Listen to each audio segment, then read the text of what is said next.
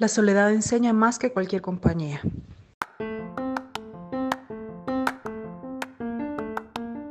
Esto es Voz de Dos Podcast. Soy Cecilia Santos y cada semana contaré casos de marketing, contenido o comunidad que se dan en el mundo digital. Y estaré acompañada de alguien cuya voz merece ser escuchada. ¿Conocen ustedes la diferencia entre estar solos o sentirse solitarios? Bienvenidos a la cuarta temporada del podcast y me encanta inaugurarla con alguien bien especial para mí, Em, tengo a una invitada cuyo nombre es Dina, Dina Semch. Gracias por aceptar la invitación, Dina. Em, les cuento, Dina es psicóloga de adolescentes, adultos y parejas y también es activista por la salud mental y tiene un podcast. Em, gracias a ti. Sí, estoy feliz eh, por, por tenerte porque sé que estás haciendo un servicio muy grande con la comunidad, sobre todo en, en esta época de, de, pandemia, de cuarentena domiciliaria, etc. Y em, les cuento que invité a Dina para poder entender el impacto que está teniendo la recién decretada cuarentena domiciliar. Y es que, fíjate Dina, que he notado la reacción de muchas personas, unas conocidas y otras no, Em, ante el decreto de quédense en casa, ¿verdad? Em, sobre todo, pues, cuando varios de nosotros, no, no sé tu caso, ya me vas a contar, que ya estábamos con el hashtag en la mente de quédate en casa y ya la vida como la conocíamos nos había cambiado. Em, claro. Y, y, pues nada, he notado por un lado frustración, eh, sobre todo en Twitter, he estado analizando el discurso, digamos, ni, no quién lo dijo ni juzgar, sino que literal, los tweets, em, muchos de frustración, otros de enojo, eh, pasando a ira, a intolerancia, eh, inclusive incitando a la violencia, y por otra parte, em, otros donde también se reporta gente tranquila, gente positiva. Y antes de, de comenzar a, a, platicar un poco, em, voy a leer un par de esas frases. Em, me siento como que estoy en la cárcel, eh, estoy súper ansioso o ansiosa, fui al súper y compré chuchadas y cosas dulces, o sea, chuchadas como comida chatarra. Em, esto es un juego psicológico desde que el presidente dijo que no podíamos salir. Eh, me siento ofuscado, he perdido la noción del tiempo, esa es algo que, con la que yo me siento identificada. Em, no quise bañarme hoy. Eh, sin el trabajo siento que no tengo otras cosas que hacer. Me preocupa lo que viene después. Em, acá estoy con mi familia y estamos conociéndonos. Fíjate que esa la, la, dejé de último porque creo que es la que más me, me ha impactado. Entonces, nada, Dina, contame, eh, como vamos a los básicos y, y por favor instruinos, educame a mí también, cómo es que funciona la psique humana. Eh, a ver, partamos de algo que es un hecho y es que ante esta situación, todo este tipo de reacciones son esperadas. En psicología hay una regla que, que dice que situaciones anormales requieren respuestas anormales y es la manera en la que solemos funcionar. Sobre todo que estamos ante una situación para la que no tenemos un referente. Y muchas veces aquí es parte del grupo. Se nos olvida que por más que nosotros estemos esperando instrucciones de quienes eh, de alguna manera determinamos como una autoridad, sea eso el gobierno, nuestros papás, esta persona que consideramos que sabe qué hacer la mayor parte del tiempo, esta es una situación para la que todos estamos perdidos porque tenemos falta de referente. Es, es nueva y por ende implica lo que implica un montón de situaciones nuevas, que es ensayo y error. Esto hace que la incertidumbre más de nuestra sensación de, de, de, carencia de control, de frustración, suba y muchas veces escala hasta momentos donde nos hace más difícil una situación que ya de por sí es difícil. Entonces, todo eso tenemos que aprender a manejarlo y, a manejarlo en el menor tiempo posible, porque precisamente nos quita efectividad, y aquí es donde aplica muchísimo un término que creo que, varios han escuchado, que es el término de resiliencia, que es precisamente la capacidad de adaptarnos lo más rápido posible a situaciones adversas, tener el menor desgaste posible en lo que esta situación dura, porque aquí no es solo de soportar, sino que son los costos en lo que uno soporta, y además aprender una lección sobre esta situación que nos quiere dar a nuestra vida. Esta situación en particular nos pone en jaque ante un montón de situaciones de nuestra vida, que ya eran parte de nuestra vida, pero que hasta cierto punto podíamos evadir, ignorar, maquillar, dejar para más tarde y ahorita está reventando. Y, y pudieras pudiera darnos detalle de cuáles son esas situaciones que a veces mm, consciente o inconscientemente no queremos afrontar. Pues mira, son varias, Ceci, pero te voy a decir las que se me ocurre que pueden aplicar o que están aplicando eh, para mucha gente ahorita. Em, primero, cómo está mi relación conmigo mismo, oh, porque a veces la gente tiene miedo en estar solo es estar con ellos mismos y tener un montón de conversaciones que no se han animado a tener con ellos mismos. Dos, eh, ¿qué me define? Aquí se lo están viendo a palitos cuando a la gente la definía solamente el trabajo que ejecutaba, por ejemplo. Wow. Y cuando estamos ante algo nada más que nos define, nos pone en una situación sumamente vulnerable porque realmente somos ese montón de piececitas que vienen de diferentes lados, de diferentes áreas. Otro punto es que también estoy criando a mis hijos? Es una pregunta que le solemos hacer a todo el mundo, pero que no la hacemos cuando estamos a solas con ellos. O qué tan bien me cae mi pareja o qué tan acertado fue la elección de hacer una vida con esta persona. Esta parte es eh, bien complicada a la hora de tener que convivir sin poder ni siquiera muchas veces sacar la cabeza por la ventana eh, con tu pareja.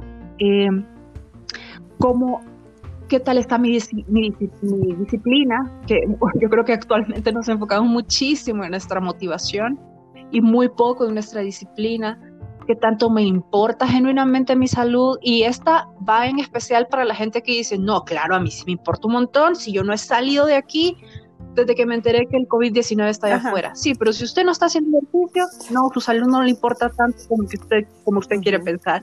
Si usted no está tratando de comer lo mejor posible aún en estas circunstancias, si usted no se está hidratando, si usted no se está tomando un medicamento porque tiene una situación preexistente, no, probablemente su salud no le importa tanto como que usted quiere pensar. Entonces, todas estas cosas de repente nos revientan en la cara cuando estamos en una situación como esta. Entonces, prácticamente la soledad quizá... Em, y vaya, hay, hay, que hablar las cosas como son. O sea, estar solos probablemente no nos gusta porque nos toca ir a sacar al closet un montón de cosas de nosotros que es más cómodo no hacer.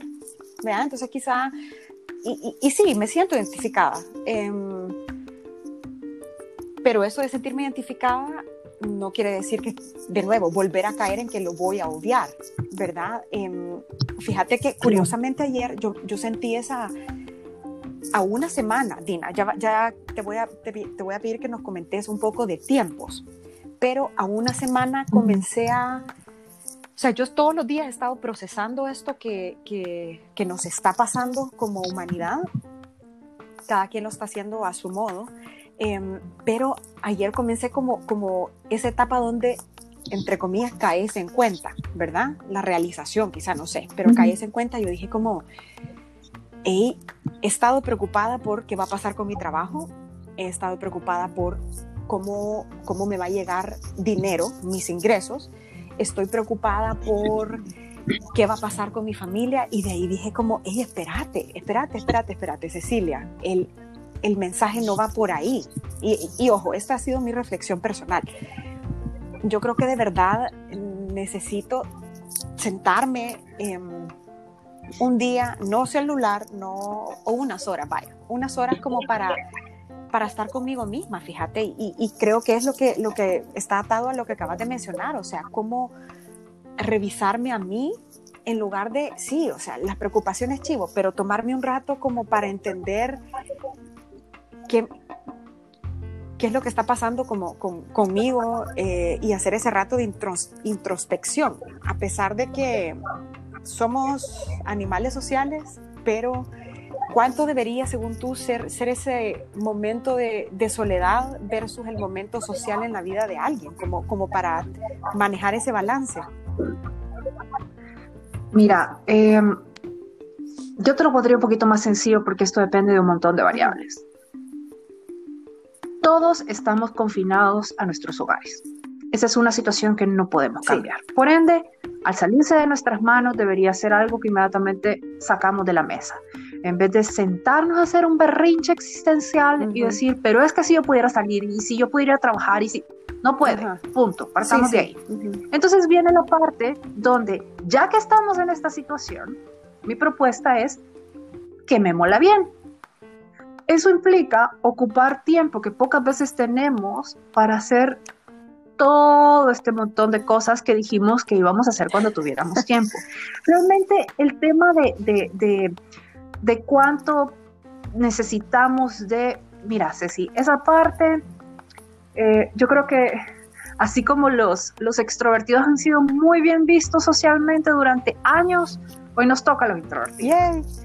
Eh, y nosotros tenemos la facilidad de de poder aislarnos, de, entretenernos con nosotros mismos, de, de, ensimismarnos muchas veces, lo cual para nosotros es bien alegre. Pero cuando tú estás en una casa con alguien más, puede que la vida complicada a la otra persona. Entonces, al final es un equilibrio y la convivencia se trata de eso, de, las leyes de condominio, de los espacios en común, de estos espacios que compartimos con el resto de la humanidad. Y el resto de la humanidad se nos olvida que no es la gente que está allá afuera, que es nuestro esposo, nuestra pareja, nuestros hijos, nuestros papás, quien sea que convive con nosotros. Ellos también entran en el paquete de humanidad. Sin embargo, por cuestiones de, de fábrica, en muchísimos casos, todos venimos con cierta Em, cierto gusto por socializar, okay. que viene en diferentes dosis en cada persona. Esto es bien diferente a nuestra habilidad de socializar, son cosas distintas. Alguien puede ser muy poco dado al gusto de socializar, pero aún así muy hábil socializar. Ay, buen punto. Pero aquí estoy hablando... Sí, vieras que es bien interesante esa parte, pero aquí estoy hablando solamente de nuestra, nuestras ganas de socializar. Las personas extrovertidas recargan pilas estando con gente. Se sienten muy bien estando con gente. Gran parte de lo que hacen, sus problemas los cuentan en voz alta. Si uno se fija y una persona extrovertida ni siquiera puede leer el periódico en silencio. ¿Sí? Aunque la vida está moviendo, la exteriorizan muchísimo. Entonces alguien extrovertido lo va a pasar bien difícil estos días y, y va a ser una situación sumamente retadora. Para alguien introvertido no para alguien introvertido va a ser como eh, el nombre que le dieron a su modo de existencia ideal. ¿sí? El tema de respetar el espacio personal, el tema de eh, pasar estos momentos de aislamiento, el tema de eh, buscar actividades para entretenerse solo es, se de cuenta que eso que han estado entrenando toda la vida para todos. Entonces, estas, estas diferencias tenemos que respetarlas y aquí es donde viene la parte de la convivencia, es apoyar entre nosotros, pero aún dentro de esa convivencia, aprender a poner las cuentas cheles también con nosotros mismos. Esto de poner las cuentas cheles implica empezar a hacer poco a poco, una cosa a la vez, todo lo que habíamos estado aplazando. Esto es desde arreglar la casa o arreglar el closet o arreglar tal o cual cosa hasta ponernos de acuerdo con nosotros mismos sobre temas que no hemos estado manejando y que siempre hemos dicho, ahorita no tengo tiempo.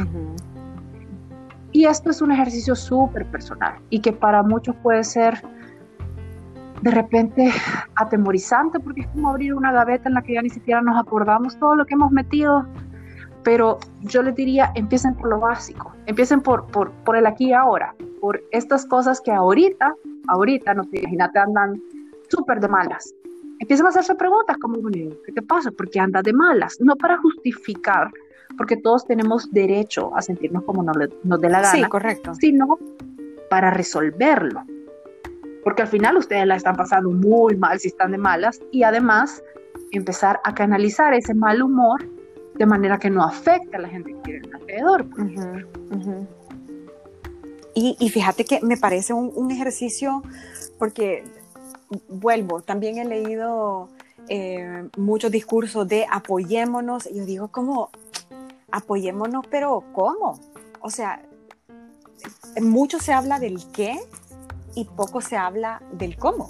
O sea, chivo, apoyémonos, pero ¿cómo nos vamos a apoyar? Creo que me parece em, que una responsabilidad individual es precisamente hacer lo que nos está sugiriendo, como tener un momento donde yo, donde Cecilia va a poner las cuentas claras con Cecilia, ¿verdad? Precisamente para apoyar a mi entorno, ¿verdad? Porque al final del día, si yo no estoy bien, no voy a proyectar, o sea, de mí no va a salir lo bueno, va a salir lo que tengo dentro, ¿no? Em, y, es, eso, digamos, por, por un lado, de, me gustó mucho eso de ajustar las cuentas con, con uno mismo.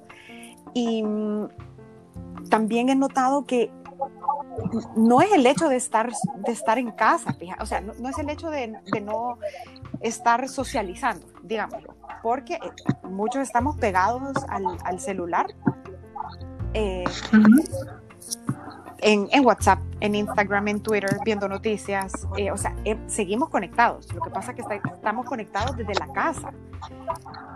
Yo creo que lo que nos está afectando es el, digamos, como el, como el encierro, o sea, como el, el, el, el estar con uno mismo. Pero me gustaría también preguntarte bajo tu, tu perspectiva psicológica, cuál va a ser el posible desgaste mental a, a raíz de, de, la cuarentena domiciliar, pues, o sea, como hay, hay, algo natural de lo que vamos a sufrir a nivel de salud mental y, y cómo pudiéramos prepararnos. Mira, yo te soy bien sincera y este es mi punto de vista. A mí no me gusta enfocar las cosas de esa manera porque creo que somos súper capaces de cumplir nuestras expectativas y yo sí de esto estoy esperando tener algún tipo de, de, mucha gente me ha hecho la pregunta, ¿cuáles son los trastornos que van a salir de esto? A ver, ¿y qué tal si, si después de esto resulta que los salvadoreños nos ordenamos y hacemos colas para subirnos a los buses? ¿Y qué tal si después de esto los salvadoreños apreciamos caminar en la calle? Y yo sé cómo está la situación, pero sí es posible caminar en la calle en este país.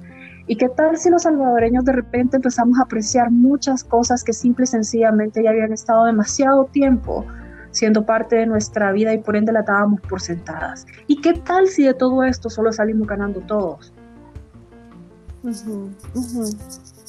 Entonces, yo no creo que necesariamente el único resultado posible de esto sea eh, algún trastorno. Sí, obviamente va a haber un desgaste, pero también va a haber un desgaste en base a cómo manejemos esto.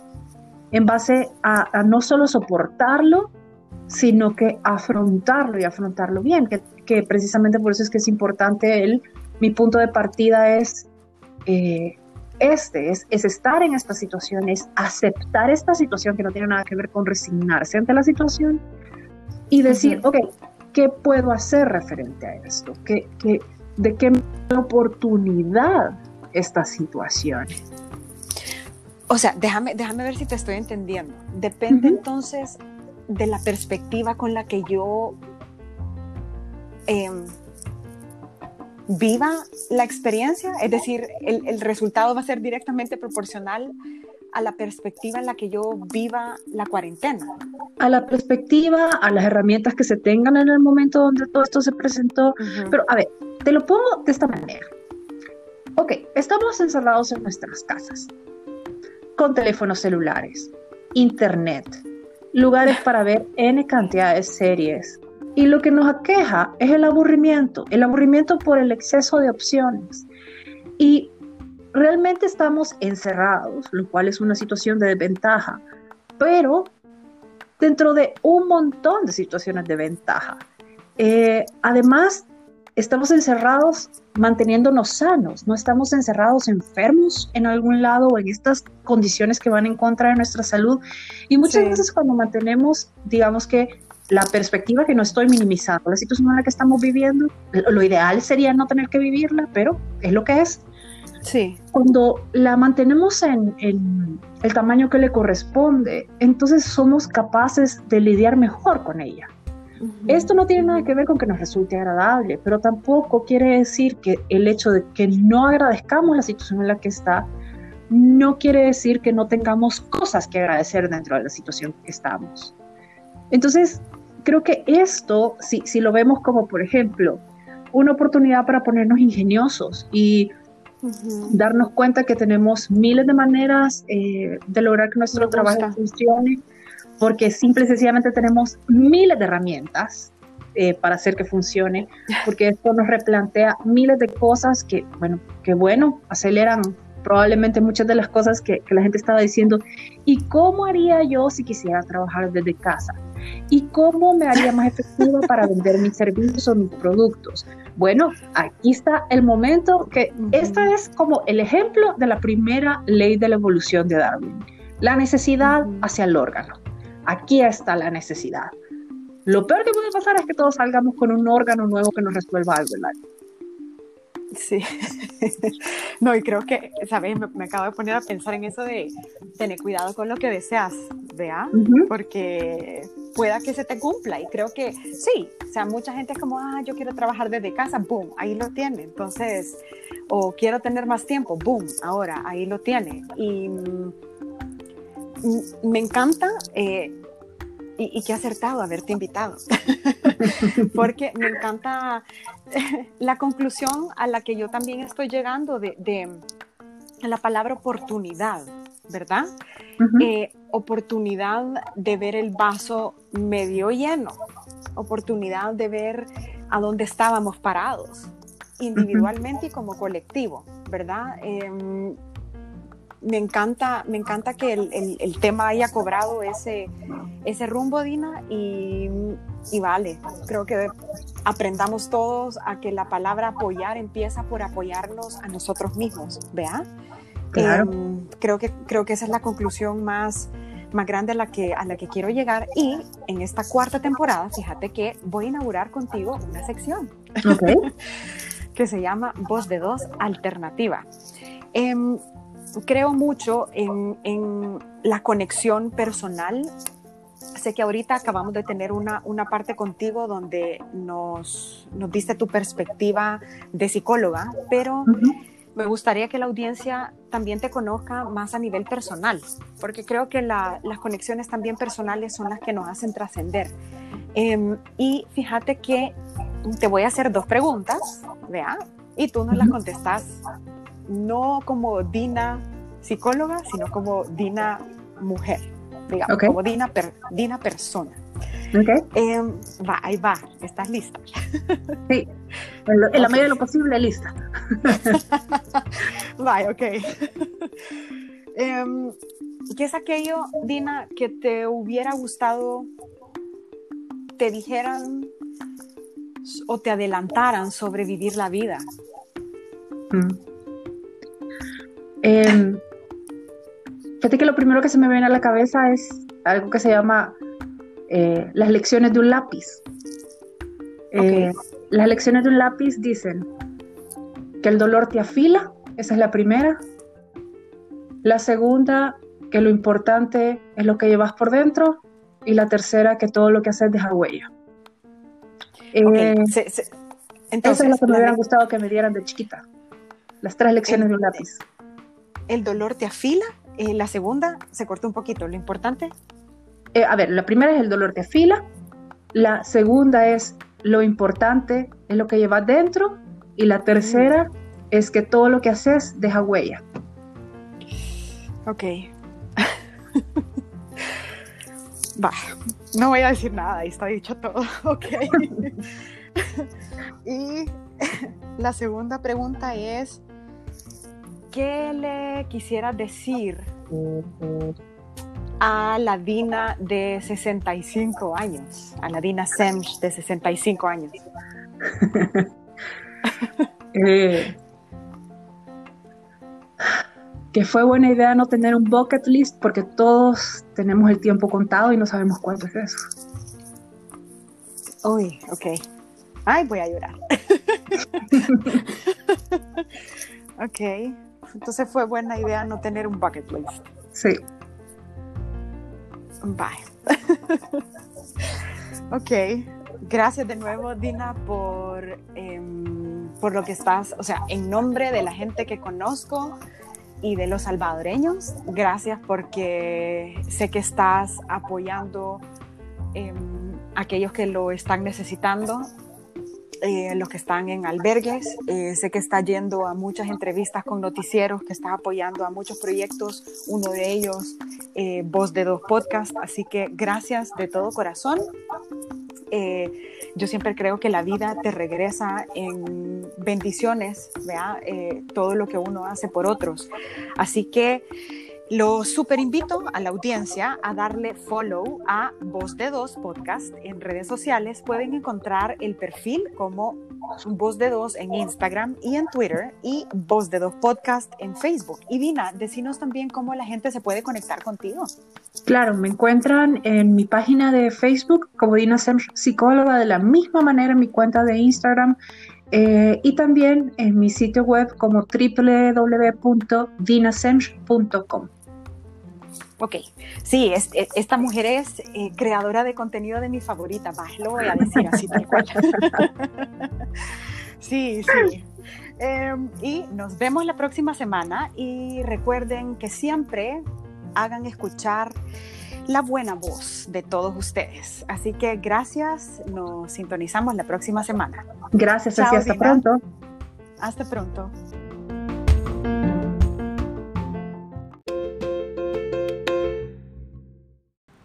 ¿Quieres vivir la experiencia de podcastear por un día?